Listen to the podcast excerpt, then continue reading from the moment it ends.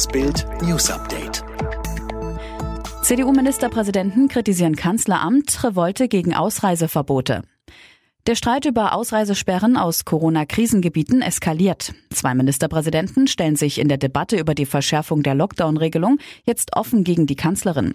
Dabei hatte sich Angela Merkel noch am Dienstag persönlich für den umstrittenen Plan stark gemacht, bei Corona-Ausbrüchen ganze Landkreise abzuriegeln.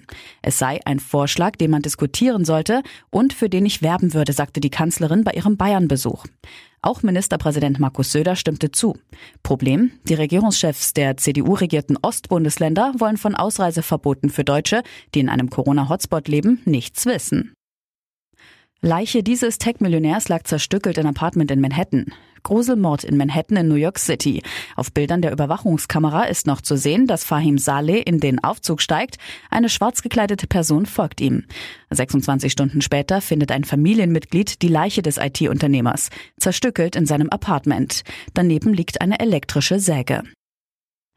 120 Retter im Einsatz, verzweifelte Suche nach Andreas. Seit Tagen schon sucht die Polizei mit Hubschraubern, einer Drohne, mit Tauchern und Hunden nach dem 17-jährigen Andreas Balko. Auch die Bergwacht und das DRK sind ausgerückt. Sie finden ihn nicht. Der Schüler aus Grafenwöhr in Bayern ist im Wald verschwunden. Am Montag um 11 Uhr hat er das Haus verlassen, um sich mit Freunden zu treffen, sagt seine Mutter Helena zu Bild. Die Jugendlichen waren an der Fischerhütte nahe dem 6800 Einwohnerörtchen verabredet. Sie kennen die Gegend gut, waren oft im Wald an Hochsitzen oder Kiesgruben.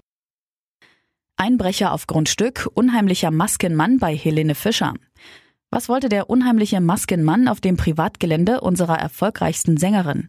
Tatort Ammersee in Bayern, das Grundstück von Schlagersuperstar Helene Fischer. Tatzeit Mittwoch gegen 7 Uhr.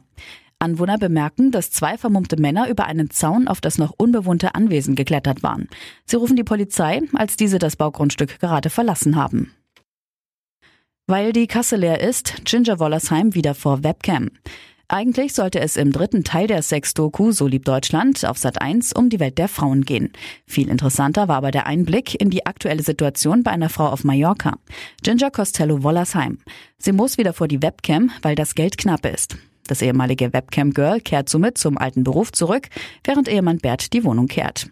Haushalt und Homeoffice in der wohl schrägsten Ehe Mallorcas.